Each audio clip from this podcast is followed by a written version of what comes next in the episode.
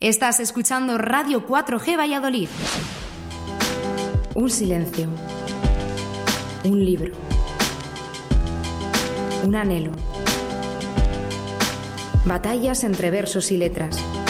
Lugar de encuentro entre gentes, puntos y comas. Palabras buscando un dueño. El lapicero azul.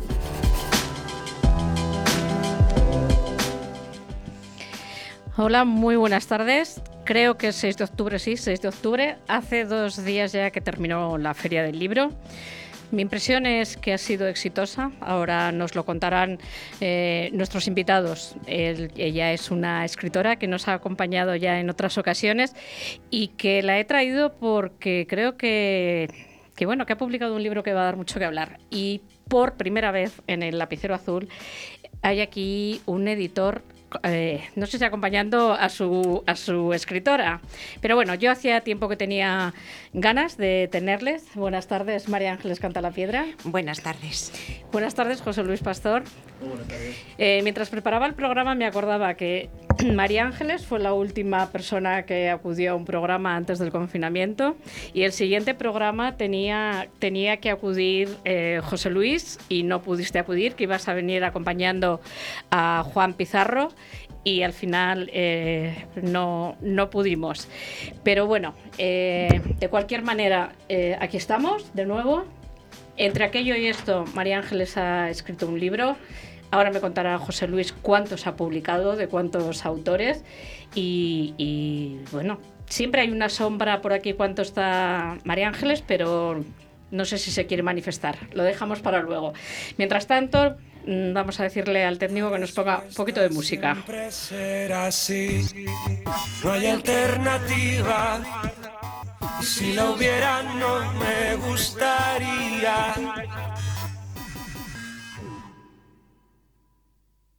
Mira la ciudad por la ventana de la cafetería y me dice que sonría.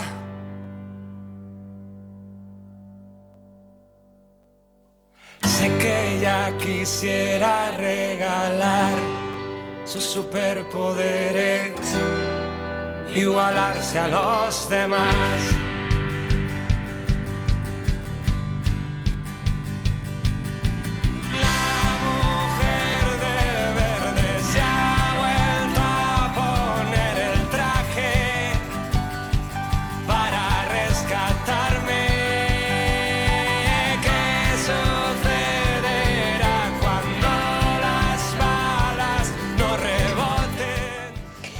Te veo muy bailona, María Ángeles. ¿A qué te gusta esta música?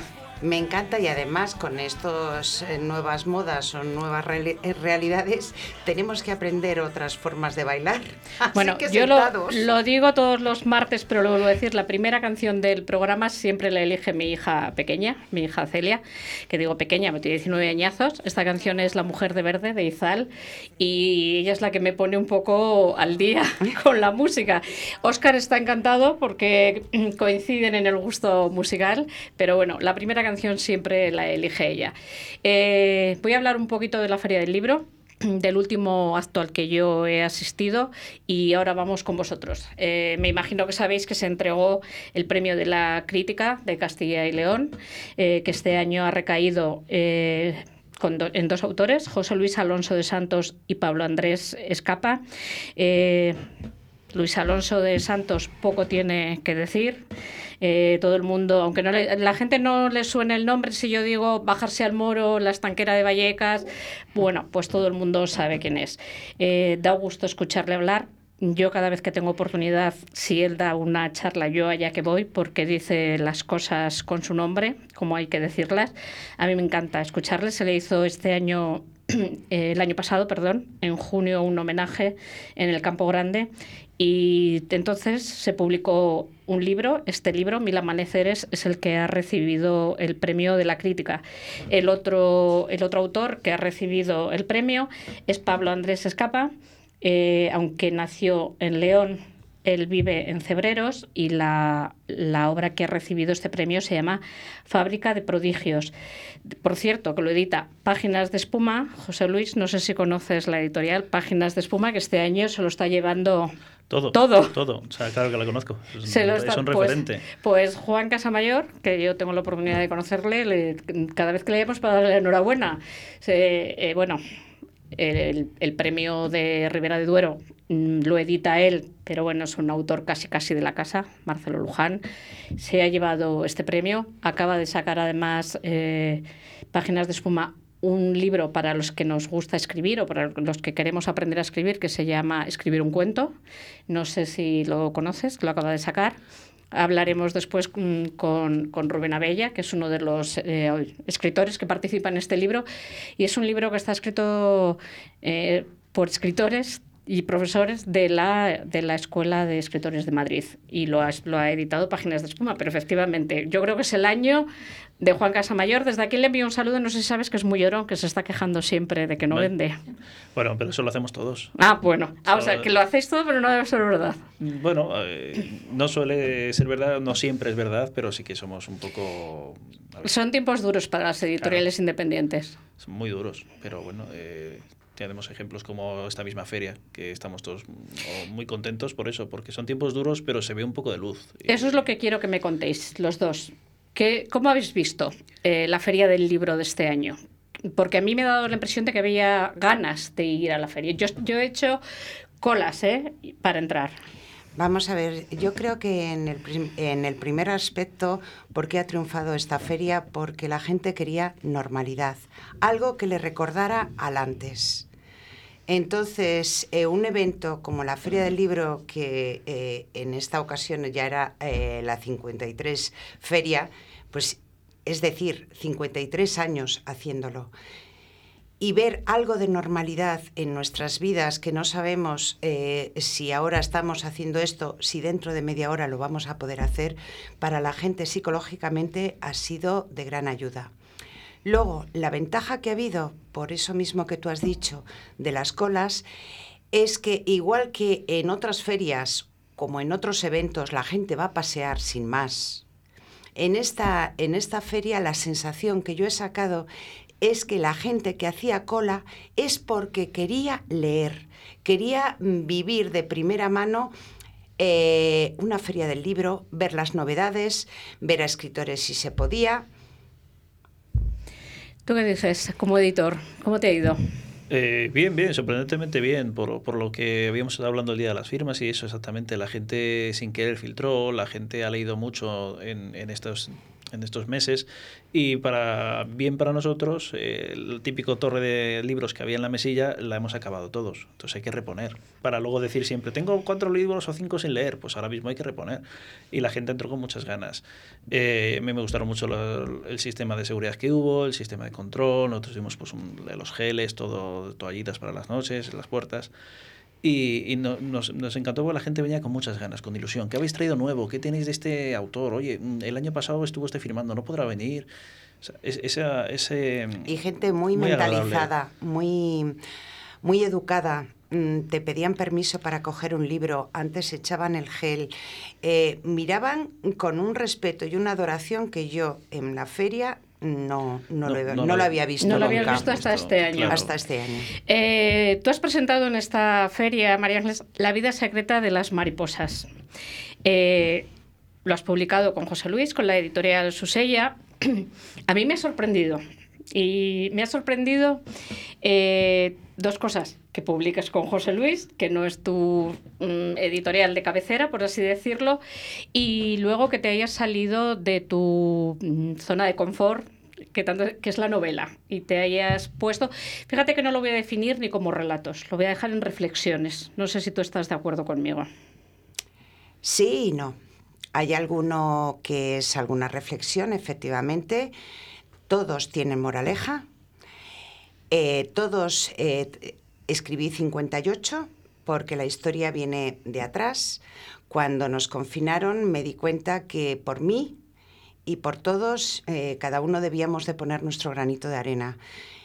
Y se me ocurrió hacer un diario, un diario que todos los días publicaba por la mañana y por la tarde algo de risa. Y entonces en ese diario pues iba contando pues mi vida, mi vida que podía ser la del vecino de enfrente. Pero llegó un momento, llevaba 60 días publicando el diario que dije, aquí se tiene que acabar, tengo que empezar un camino nuevo. Y la gente, pero por favor, no vas a dejar de escribir, por favor.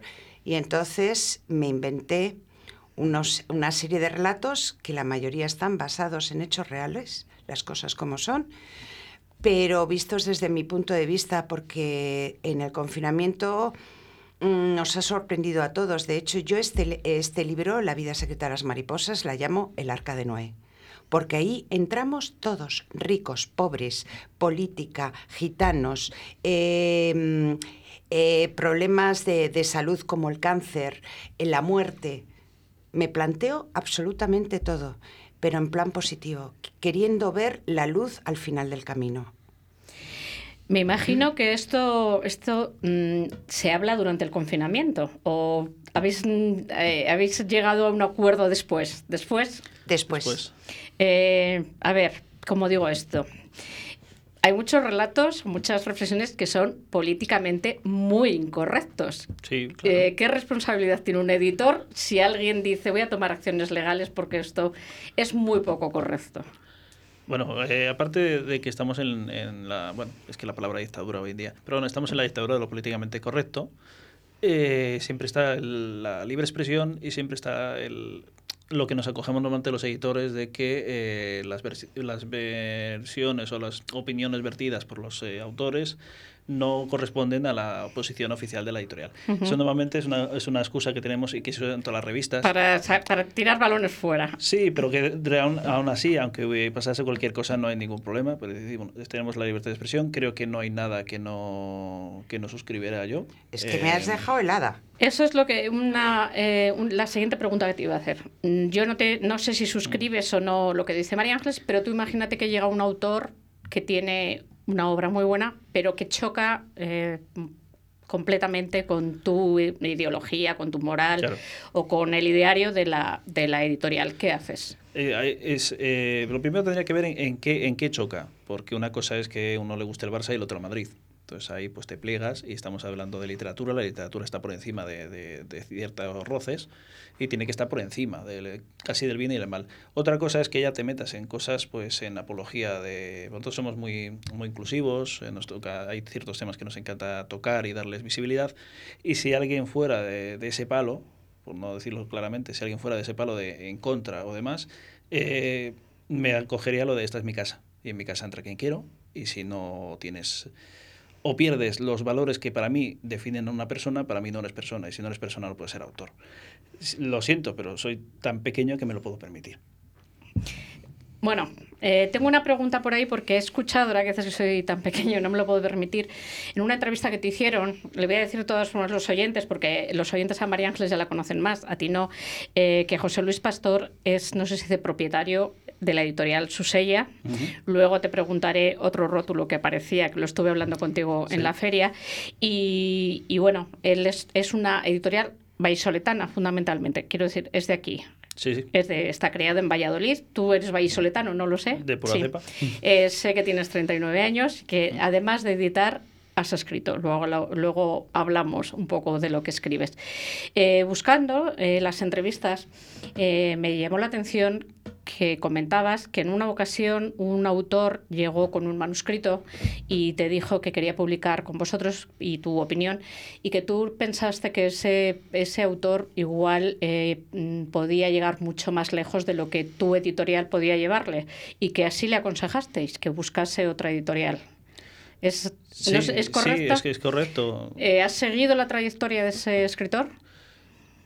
¿Es por saber si ha llegado muy lejos o no? Eh, Te soy sincero, no, no, no lo he seguido. Sí, No que, sí que le dimos contactos, le dimos mails de, de editoriales pues, pues, más grandes que nosotros y además era un, era un material buenísimo y hay, hay que ser, hay que ser sinceros con la gente y hay cosas que pues, te puedes especializar o no. Nosotros tenemos seis sellos, entonces tenemos poesía, tenemos un montón de Sí. cosas distintas. Pero claro, hay cosas que son de una narrativa más realista y tan buenas que dices, si te la saco vas a vender nada y es que es una pena, quemas el cartucho. O sea, vete a uno grande, yo te, como si te escribo una carta de recomendación, lo que necesites, te pongo en contacto y, y adelante. Hay que ser sincero. Pues no creo que haya muchos editores que dejen pasar así por delante de, su puerta una buena oportunidad, que yo lo aplaudo, ¿eh? que no lo estoy criticando.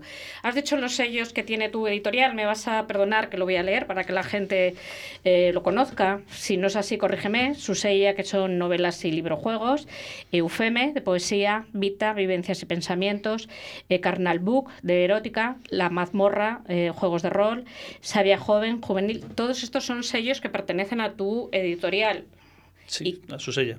Su a su sella. Es, la, es la madre, su sella, y a partir de Eh, ahí pues tiene, tiene sus hijos. ¿Os gusta mucho el juego de rol Mucho. y, tú y el librojuego? Tú has Eh. escrito un librojuego. Eh, culpable. ¿De qué es un video, un librojuego?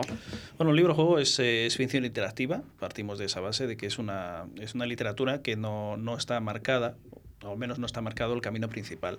Entonces el lector eh, participa, no solo leyéndolo, que a veces crees que eres el personaje o te metes mucho en el juego, sino decidiendo qué le va a pasar al protagonista. De hecho, normalmente se escriben en segunda persona para que te, te metas más todavía en el papel. Eh, tiene muchas ramificaciones, estilo un árbol, de hay varias tramas, eh, se suele morir o tiene sistema, algunos tienen dados, otros puntos de vida, otros simplemente eliges dónde vas. Nosotros siempre nos referimos, eh, cuando la gente duda, a los Elige tu propia aventura. Los eh, libritos rojos que, que todo el mundo veía, que se vendieron pero miles y miles en España, que era pues eso, eh, el secreto de las pirámides, eh, nada con tiburones, o sea, por decir algo, dos de los más conocidos.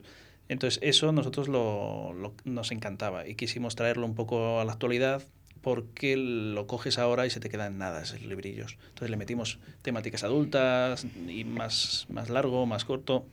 O sea, le fuimos ampliando ese... O sea, no hemos inventado nada, hay grandes editoriales que lo están haciendo A mí me ahora, parece pero- dificilísimo. Me parece dificilísimo escribir un... porque tienes que barajar casi todas las posibilidades que se le ocurra al posible lector.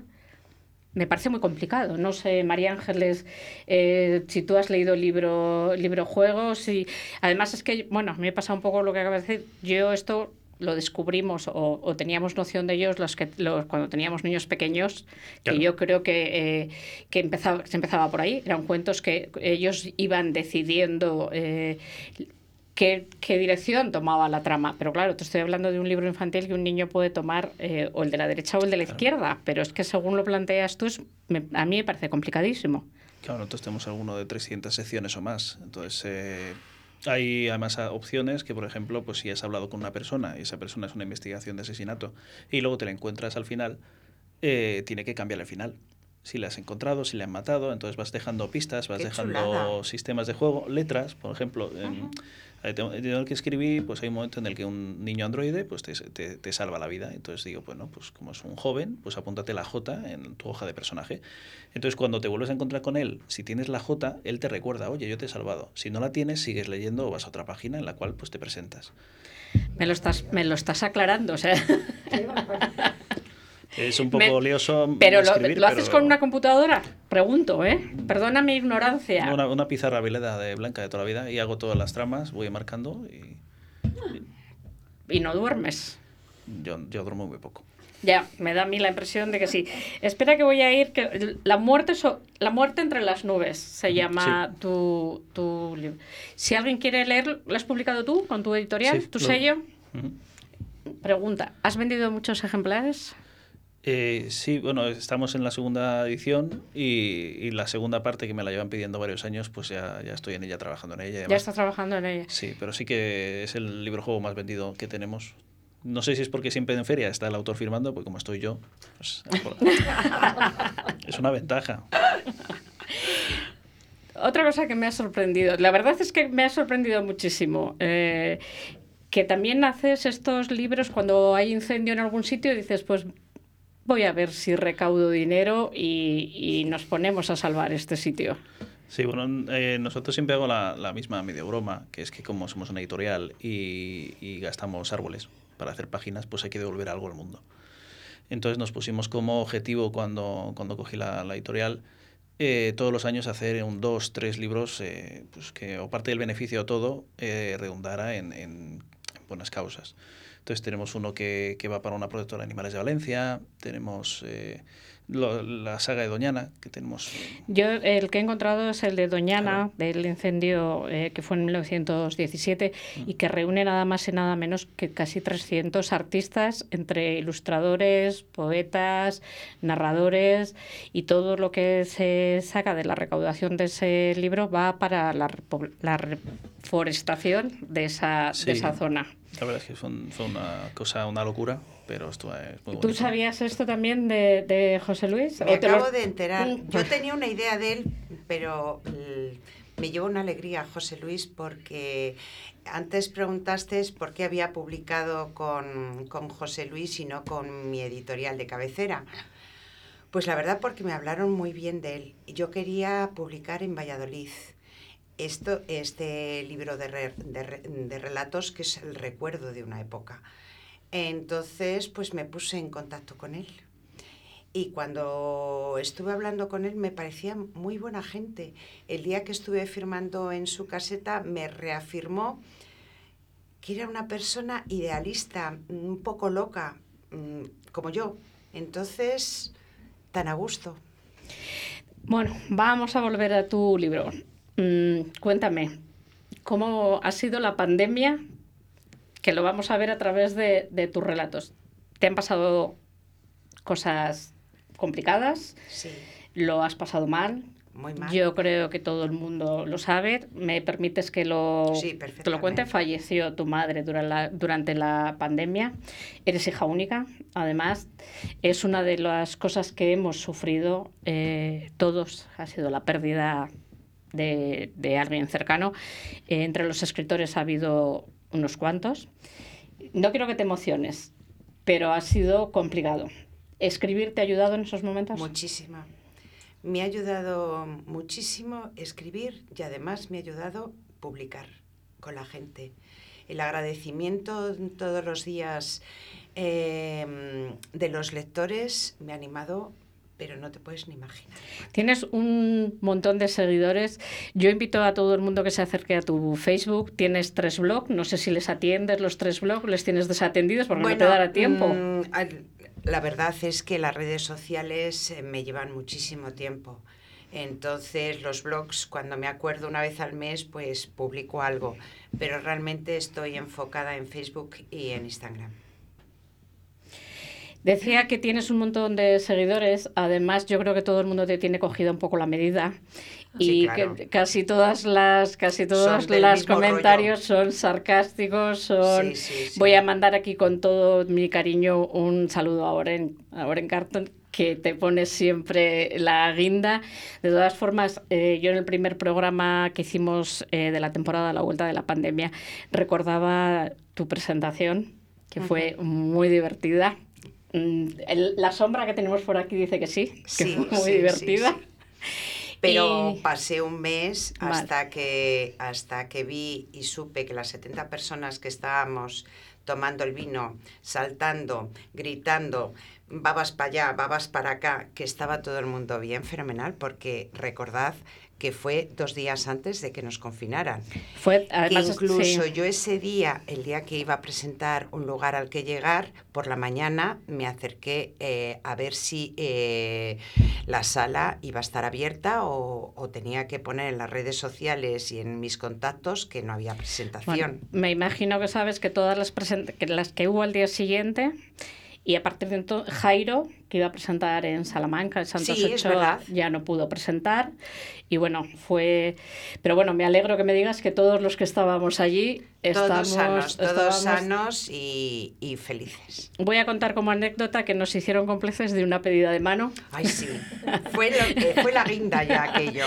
que nos dijeron que participásemos, eh, que como hicimos que no sabíamos nada y bueno, esto es la, la anécdota. Cuéntame cómo os ha ido las reuniones de editor. Eh, mm, ¿Discutís, no discutís? ¿Estáis de acuerdo absolutamente en todo? ¿En portada, en maquetación? Bueno, No. se lo he dado bastante hecho, creo yo. Sí, sí. Porque yo doy mucha importancia, quizás porque me lo enseñó mi padre, que el escaparate era algo fundamental. Tú compras prim- eh, primero por lo que estás viendo, luego entras y te convence o no te convence. Entonces, eh, lo que son las cubiertas siempre las busco yo Y bueno, luego pido un poco de, de feedback para ver si se Perdóname, gustan. que voy a contar a los oyentes que yo lo primero que les voy a decir es que vayan a comprarlo, pero que mientras tanto la cubierta es de la vida secreta de las mariposas, es una flor blanca con una mariposa que está y la contraportada es la misma imagen en blanco y negro y además con la visión de un espejo, o sea que realmente es eh, que como ha si gustado es- muchísimo, además. que Es- como si estuviésemos esa idea es tuya. como si estuviésemos poniendo eh, el libro en un espejo con lo cual la contraportada es la visión de, de la portada en un espejo y en lugar de en color en blanco y negro y además tiene una frase que yo que me imagino yo prefiero que la leas tú la frase Sí. que tiene la contraportada y nos expliques por qué la has elegido Vamos a ver. Pero quiero leer un trocito de dónde sale esa frase. Un tiempo que he medido erróneamente en minutos, horas, días, meses. No, mejor decir que fue, es, una etapa de nuestras vidas escalofriante, escalofriantemente densa, donde el estupor, el dolor y el miedo robaron el reloj de nuestras vidas. Me retumba en la cabeza una frase de J. Peter. Solo una cosa es más dolorosa que aprender de la experiencia, y es no haber aprendido nada de la experiencia. Es una frase mm, con muchísimo significado en los tiempos que hemos pasado. Efectivamente. Espero, espero que todos hayamos aprendido. Nos toca ir un poquito a publicidad y ahora continuamos. Oh, Dios mío, un folio en blanco.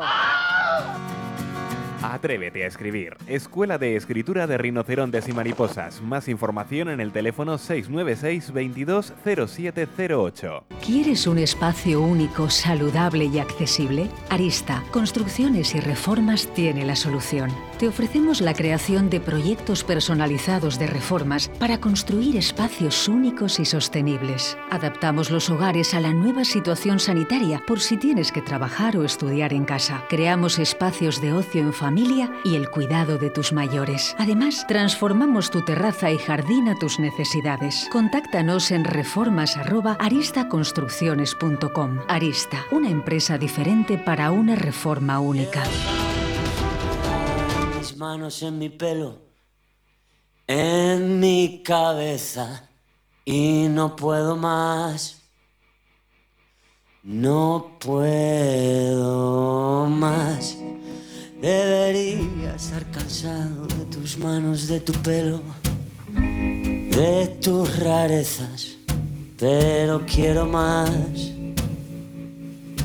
Yo quiero más, no puedo vivir sin ti, no hay manera, no puedo estar sin ti, no hay manera.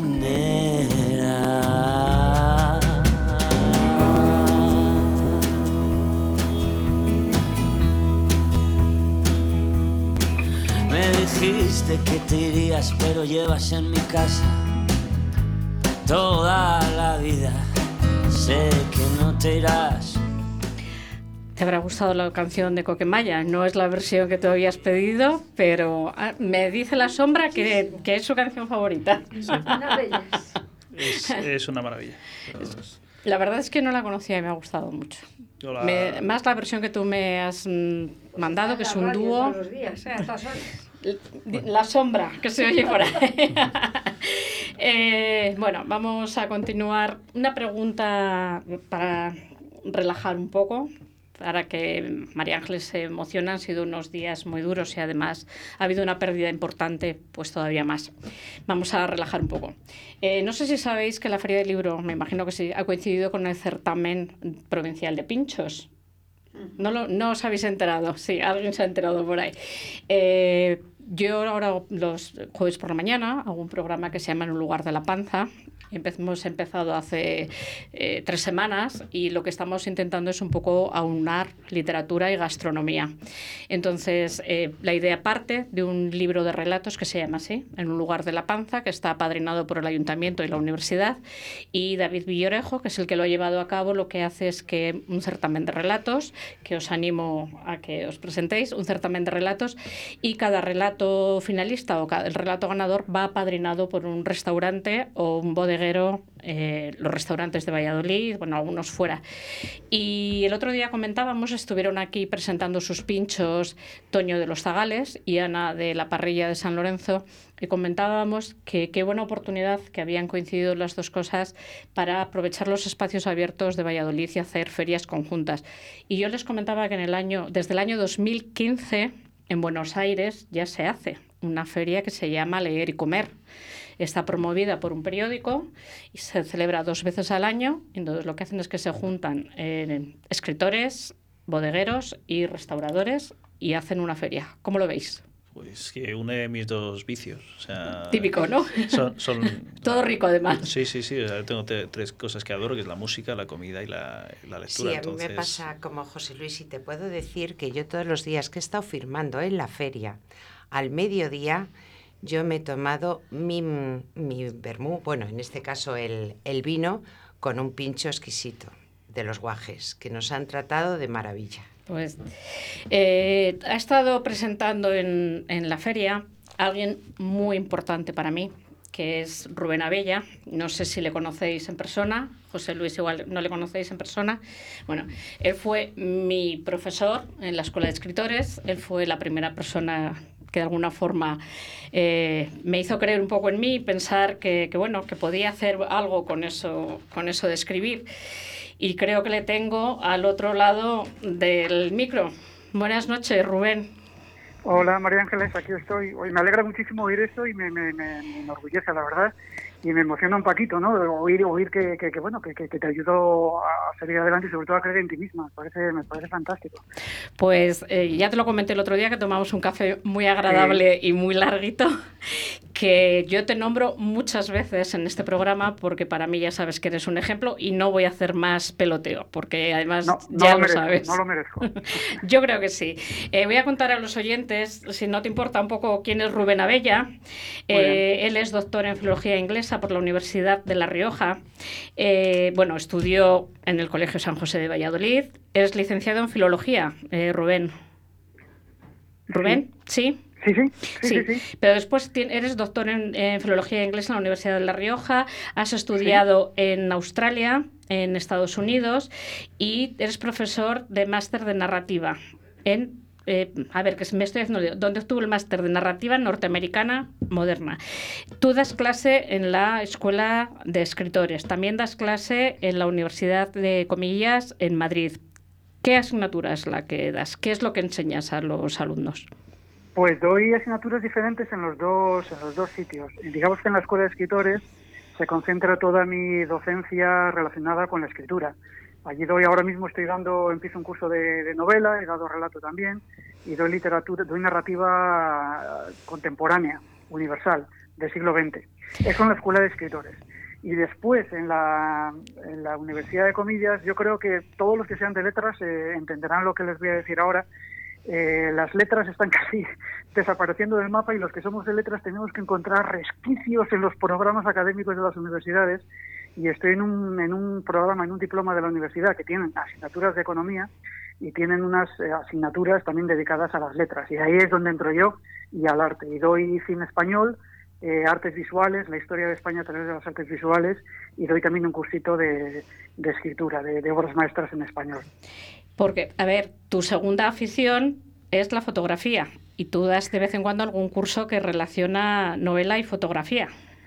Sí, además es un curso que, me, que le tengo muchísimo cariño porque se sale un poco, digamos, de las cajas convencionales de lo que son los géneros de la literatura, etcétera, y mezcla cosas, ¿no? Y yo creo que, que la mezcla es siempre interesante y creo que en la mezcla está el futuro y las veces que lo he dado me ha resultado muy agradable, la verdad, y espero que a los, que a los alumnos también.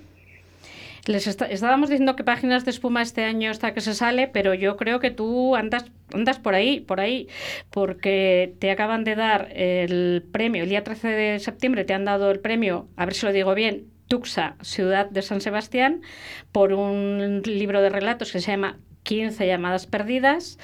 Acabas de publicar Ictus también eh, he comentado antes que ha salido a la venta este libro tan estupendo que es Escribir un cuento, en el que participas, con lo cual está siendo un mes de septiembre redondo para ti.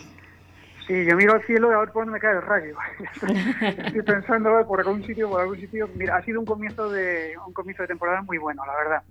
Y la verdad es que en el mundo de la escritura va un poquito así. Yo creo que todos los que escriban estarán de acuerdo conmigo en que la vida del escritor es lo que es, es una vida pues, eh, generalmente en solitario, uno trabaja en solitario, va haciendo poquito a poco, como una hormiguita, va haciendo, va haciendo su obra. Y después está, digamos, el mundo de la edición, que no siempre va al tiempo que el mundo de la escritura. Entonces, a mí lo que me ha ocurrido en este caso es que después de dos o tres años de, muchísima escritura y poca edición, pues de repente eh, se ha juntado por puro azar pues la, edición de una novela nueva y un premio que, claro, el premio no sabes cuándo te va a venir y cuándo no te va a venir. Y después lo que dices, también un libro que a mí me, me, parece interesante también, que es el de, la, de la escuela, que yo creo, no lo digo por mí, yo tengo un pequeño, una pequeñísima participación en ese, en ese libro, tengo un capitulito, hay otros compañeros de la escuela que yo creo que puedo ayudar muchísimo a la gente que, por ejemplo, como tú, como contabas antes, eh, te acercaste al mundo de la escritura con dudas, pues yo creo que es un libro que puede aclarar muchas dudas, muchas dudas y empujar a mucha gente hacia adelante en el mundo de la escritura. Eh, este libro del que, has venido a presentar a la feria, tú me comentaste, bueno, como acabas de decir, que no es que lo termines de escribir, ya ha llevado un tiempo escrito, pero ha sido ahora cuando, cuando ha salido. Eh, cuéntame, ¿Qué refleja este título? No solo eh, el episodio que, sube, que sufre uno de los personajes, que no es un personaje principal, pero yo sé que para ti este título Ictus tiene otros sentidos. Claro, eh, los títulos son muy importantes porque junto con la cubierta, y también se podría hablar de eso, son la cara del libro, ¿no? Es lo que es el nombre y nombrar es muy importante. Entonces los títulos tienen que tener cierta resonancia y sobre todo cierto cierto significado. Ictus lo primero es el significado casi, casi médico, ¿no? que es una, una enfermedad cerebral, ¿no? una obstrucción de una, de una arteria cerebral. Y esto ocurre dentro de la novela. Hay un personaje que físicamente, médicamente, tiene un ictus que, tiene que ser ingresado. Digamos que el primer significado sería ese. Pero claro, eh, tiene más significados. Eh, uno está relacionado con, bueno, es simbólico, porque de alguna forma los protagonistas no quiero contar mucho de la, de la novela, pero los protagonistas coinciden en un café, en un lugar en el que les ocurren cosas que podrían ser simbólicamente similares a lo que ocurre en una vena cuando se produce un ictus, cuando se produce un, coágulo de sangre, por ejemplo, que para el riego sanguíneo. Es decir, sus vidas eh, se bloquean durante, durante un rato y, y, después continúan adelante. Y por último también el ictus, para aquellos que hayan estudiado latín en otros tiempos, bueno, el, ictus es, era el golpeteo con el que se medían los versos latinos. Y eso está muy relacionado con el ritmo de la novela, que es posiblemente una de las novelas mías más rápidas porque está escrita en presente y tiene un ritmo muy, muy marcado, muy marcado porque ocurre, la acción ocurre al mismo tiempo que el lector la lee. Así que mira, para mí todas esas cosas están metidas en el, en el título.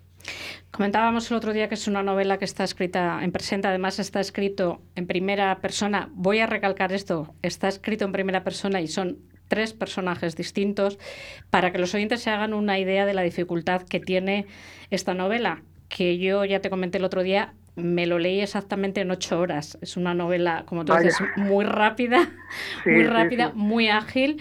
Eh, yo creo que he leído casi todo lo que has escrito y a mí ya te comenté el otro día que me, yo animo a todo el mundo que la lea, porque además eh, pones en evidencia o dejas claro mm, problemas cotidianos. A mí me, eh, lo hablábamos el otro día, me resultó muy curioso que uno de los temas conflictivos que planteas en la, en la novela, que está escrita hace dos años, dos o tres años, es el tema de los ocupas. Y sin embargo, tú le das una, bueno, tiene un, un lugar importante los ocupas en la novela.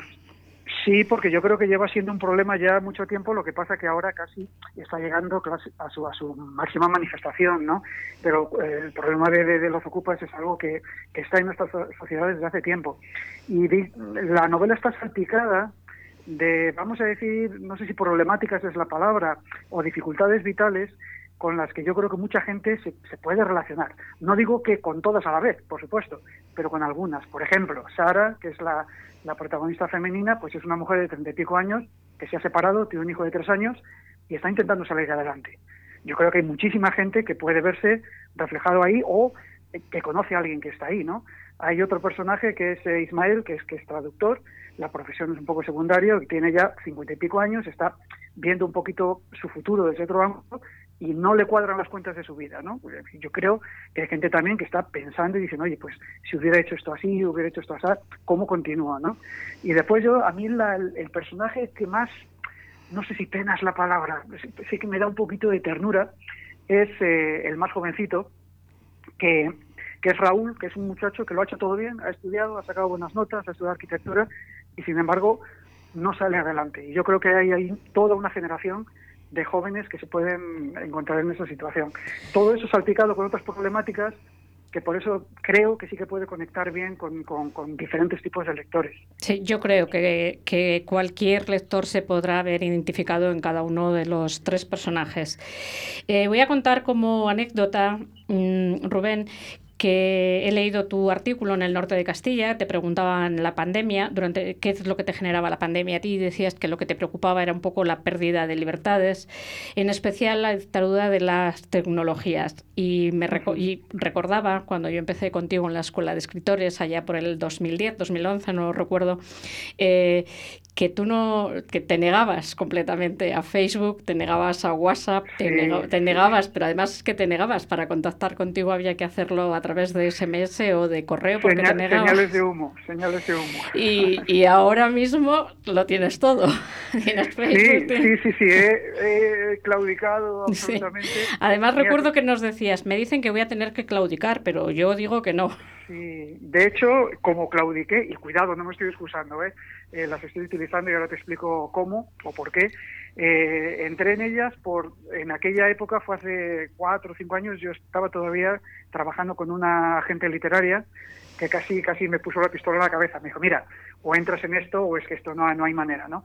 Entonces yo desde el principio entré en las redes sociales siempre con un ángulo oh, profesional. Profesional quiero decir en el sentido de que utilizarlo como herramienta para, para mis actividades profesionales, la escritura, eh, etcétera. Entonces, casi todo lo que cuelgo tiene algo que ver con mi, con mi actividad eh, creativa. Quiero decir con esto que comparto nada de mi vida personal a través de las, a través de las, redes. No me estoy excusando porque, insisto, he claudicado y tienes toda la razón. He caído con, todo, con todo el peso. Eh, te cuento esto porque Ismael, voy a decir un poquito, un, muy poco del libro. Ismael en un momento dado se desprende de su móvil y lo tira. Y yo preguntado, me preguntaba, ¿cuánto tiempo tardará Ismael en comprarse, en comprarse otro móvil? ¿Tú crees que se comprará otro? Sí, de todo, esa, esa pregunta, María Ángeles, me parece muy interesante, no solamente referido al móvil, sino qué pasa con todos. ¿Qué pasa con todos los personajes después? Porque, por ejemplo, bueno, no, no quiero desvelar nada, ¿no? Pero ¿dónde se quedan sus vidas? Yo creo que es una pregunta eh, eh, estupenda, eh, que es casi la continuación de la novela, hacia dónde van sus vidas.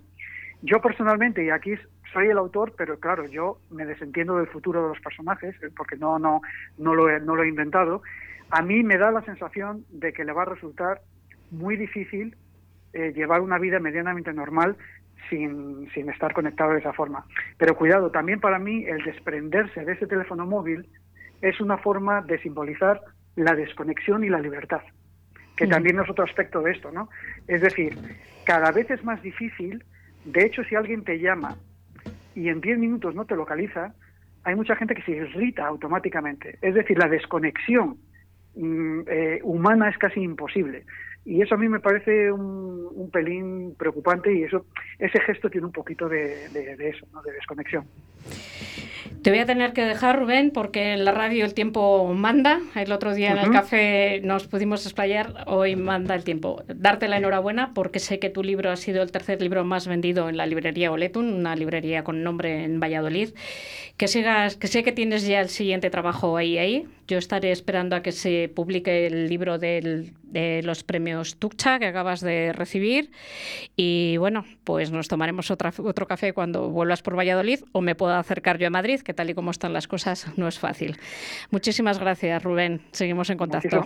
Muchísimas, gracias a ti, María Ángeles, y un placer. ¿Quieres un espacio único, saludable y accesible? Arista, Construcciones y Reformas tiene la solución. Te ofrecemos la creación de proyectos personalizados de reformas para construir espacios únicos y sostenibles. Adaptamos los hogares a la nueva situación sanitaria por si tienes que trabajar o estudiar en casa. Creamos espacios de ocio en familia y el cuidado de tus mayores. Además, transformamos tu terraza y jardín a tus necesidades. Contáctanos en reformas@arista construcciones.com. Arista, una empresa diferente para una reforma única.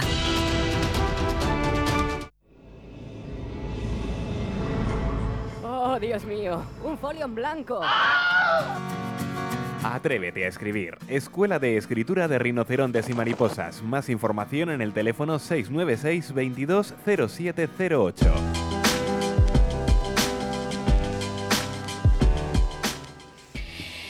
Bueno, ¿qué os ha parecido Rubén?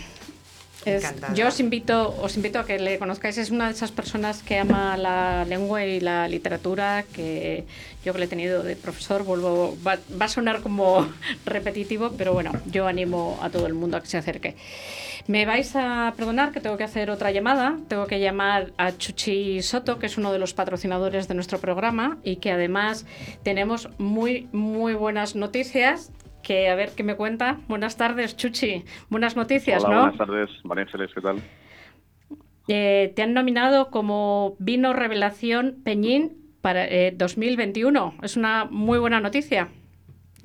Sí, uno de nuestros vinos de parcela, Las Logueras 2018, en la edición de la guía Peñín de este año, eh, que, sale publicada ahora en octubre, ha sido nominado dentro de los vinos Revelación. Nominan a cinco vinos en España pues que hayan sido revelación por algún motivo y entonces uno de nuestros vinos, Las Logueras, eh, ha sido uno de ellos. Entonces, bueno, hoy estamos contentos por ello. Mm, de todas formas, yo te voy preguntando cada semana por un vino y justo por este no te había preguntado, le tenía ahí en el tintero.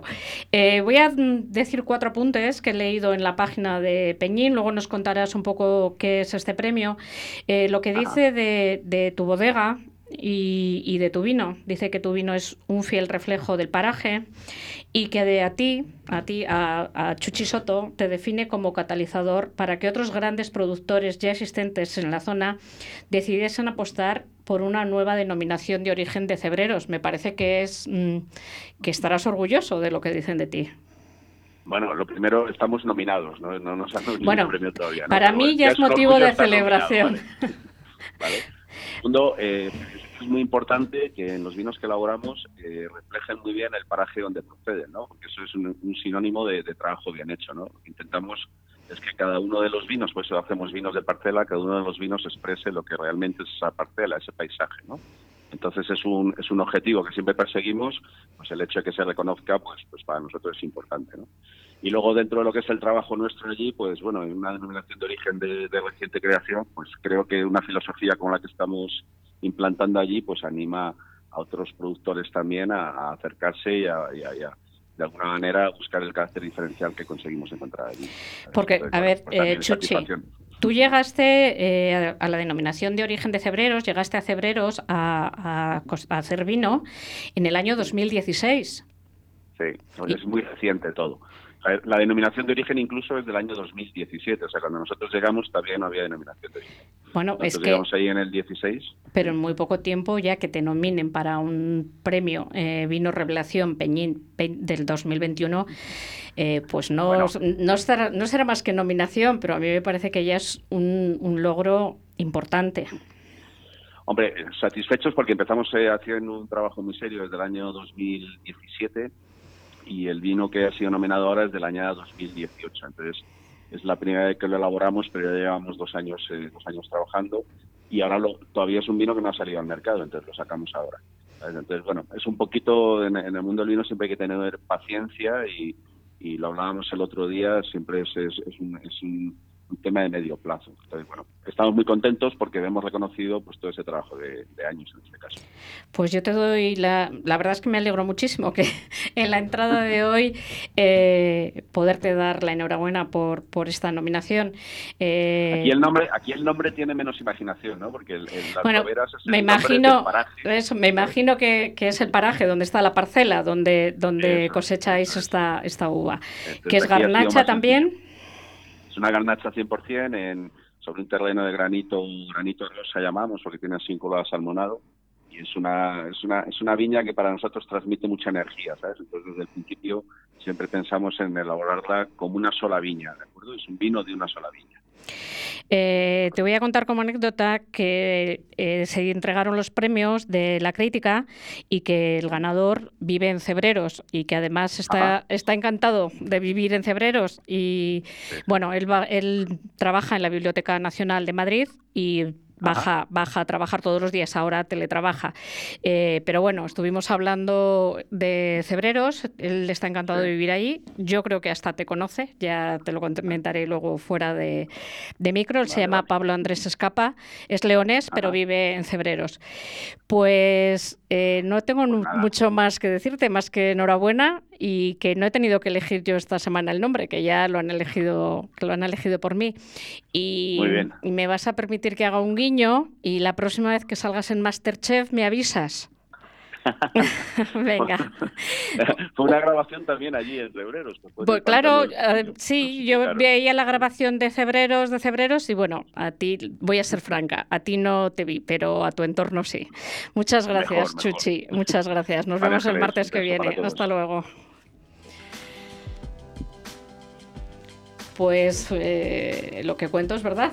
Mi anécdota, la anécdota, el martes pasado le entrevisté, no me dijo ni palabra, bajé a casa a ver Masterchef y me encontré que estaba eh, su familia, su enóloga, todo el mundo en la, pantalla.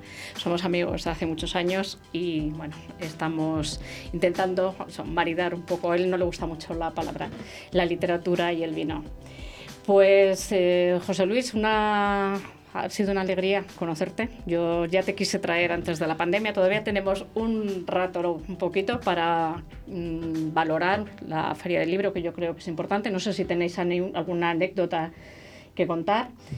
Me tiene que contar el por qué se llamaba tu, ah. tu caseta mm. Pupeya, ¿es? Eh, Pulpeya.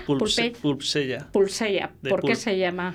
Viene aparte por el guiño al género pulp, que es un género que nos encanta. Que es, eh, Cuéntame qué es el género pulp. Porque más que, más, o sea, se convirtió en género, pero en sí eh, era el formato. Entonces, no, estamos hablando de las revistillas, de las novelas hechas en, en, pasta de papel que se te, casi se te rompían, que te manchaban las manos, eh, novelas de aduro. O sea, el, el, pulp es básicamente la literatura como un puñetazo en el estómago. Es directo, es eh, Dick Tracy, es eh, el zombies. O sea, es, es muy directo, muy rápido. Eh, estamos hablando pues, pues de la época de Conan, la época, o sea, literatura. Vale, pero me estás hablando de cómic, porque yo me estás dejando. No. no. No, Conan, pero libro. Claro. No el cómic. No, no. Entonces es eso, es, es literatura muy rápida, mm, no, no, tiene muchas decoraciones, no tiene muchas florituras. Entonces eh, nosotros eh, somos muy amigos de, de, Pulture, que es una editorial de Madrid, que les tenemos muchísimo cariño. Y, y además eso, eh, nos organizábamos para llevar los libros de unos a otros, para hacer una pequeña distribución de editoriales independientes. Entonces la unión de los dos, pues de entre Susella y Pulture, pues sí. bueno, yo te lo comenté en la feria que según vi el cartel pensé que se habían equivocado. se, han, equivocado al poner el nombre. Pero bueno, que mm, resulta que hay una literatura por debajo de la literatura. No, a ver, no lo quiero decir en tono despectivo, sino por desconocimiento, que desconocemos que hay todo eso. O yo por lo menos lo desconozco. Claro, es, es, mm, durante unos años pues era casi serie B, era un, pues eh, vamos a decir por ejemplo Elvis contra la momia, Pero, Lees cosas muy raras, no, José Luis. pero lo que sé, Fumanchu, eh, la Sí, gramarilla, fu- sí, eh, sí. Fumanchu, sí. todo ese tipo de Pero cosas luego es, lleva es- a es porque yo me sentí como Blancanieves el día que estuve en su caseta. Porque veías todo esto. Yo De diría, todas- este hombre que habrá visto en mí, porque yo aquí pego, pero vamos. Sí, pero es que parece, parece serio, pero no lo es. No lo es. Me no lo es. encanta. Yo te he visto vestido de, Sí, eh, de Edad Media. Y de- bueno, de edad media este año no hemos podido hacer nada, pero sí, nos gusta ir, hacemos torneos, vamos a castillos.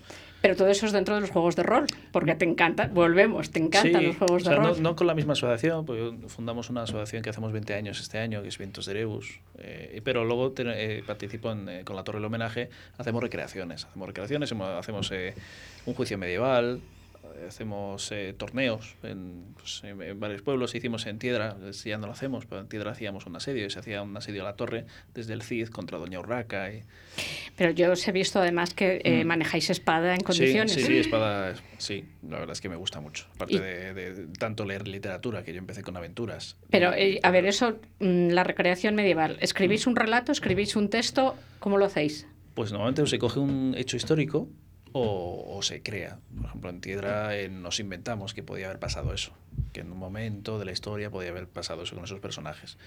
Entonces, a, a partir de ahí trabajamos. Eh, eso es, es, eh, realmente es una especie de teatro. O sea, no tiene que ver con, con el rol, que el rol es improvisación, con ciertos guiones, ciertas... Pero solo con temática de Edad Media. Quiero decir, es teatro solo con temática, bueno, Sí. con el nombre que tiene. Sí, en, en este caso sí, hombre, hicimos eh, en Quintanilla, el año pasado hicimos un vivo pues para todo el pueblo, son más de 300 personas que del Señor de los Anillos. Entonces, yo, yo iba de Gandalf disfrazado por la calle. ¿De qué, ¿De qué la vestirías a María Ángeles de, en la Edad Media? Que sería la, la- por lo menos, por lo menos la señora de la. Estás diciendo la sombra que la señora de la casa, ¿no? La, la, la torre del homenaje. eh, Otro homenaje, No, pues, ¿No te apuntas? creo. No, sí, sí que me, me apunto, pero yo como Heidi, una cosa de esas. A una ver. princesa. pues, mira, eh, tenemos, tenemos grandes princesas y grandes reinas en la historia de Castilla. ¿Ves? Entonces, eh, uno de los personajes más que nosotros más reivindicamos, que es eh, Doña Urraca, ¿Ves? Pues de Doña Es- Urraca. que está bastante Sí, olvidado sí, para el y es, año y que es viene. maravilloso. Pues eh, algo organizaremos el año que viene, haremos algo. Además nos gusta sí. mucho toda esta zona. Doña Urraca. y, Encantada. y hacemos una, una visita, hacemos un asedio, alguna... Eh, A María Ángeles la lleváis, la vestís, a mí no. Claro. Que a mí lo de disfrazar lo llevo un poco. No, en serio, a ver. Ya Está sabes que bien, yo, está muy no, bien. yo lo llevo un poco mal, las cosas como son. Yo puedo ir de figurante, aunque Claro. no tenga papel. Sin problema, además se va con, con ropa para gente, o sea, La so- ferias. a ver, la sombra también la vestimos de algo. Eh, exactamente. Cuéntame, María Ángeles, ¿qué estás preparando? ¿Qué novela? ¿Que estás preparando algo? ¿No estás preparando? ¿O, te, Sí, o sí, estás de sí. relax? No, no, no, de relax nunca. Ya está acabada una novela. Y de ¿Me momento- puedes adelantar la temática o no quieres? ¿Va a ser triste? Mm, No, no. Mm, Va a navegar en tres mundos, la República Dominicana, Valladolid y Sevilla. Entre el presente y la guerra civil. ¿Lo vas a hacer con tu editor de cabecera o con José Luis o no se puede decir? De momento no puedo decir nada. No se puede decir. No puedo decir nada. Eh, una pregunta que se me ha pasado. Mucha gente que ha leído este libro de relatos te ha dicho, te ha aplaudido, te ha dicho mm, ya era hora de que alguien dijese las cosas, porque yo creo que no, yo personalmente creo que no se están diciendo. Bueno, como tú has dicho eh, que es un libro políticamente incorrecto, yo es que creo que soy políticamente incorrecta. Y soy una mariposa como eres tú una mariposa o cualquiera de los que estamos aquí. Y necesitamos libertad.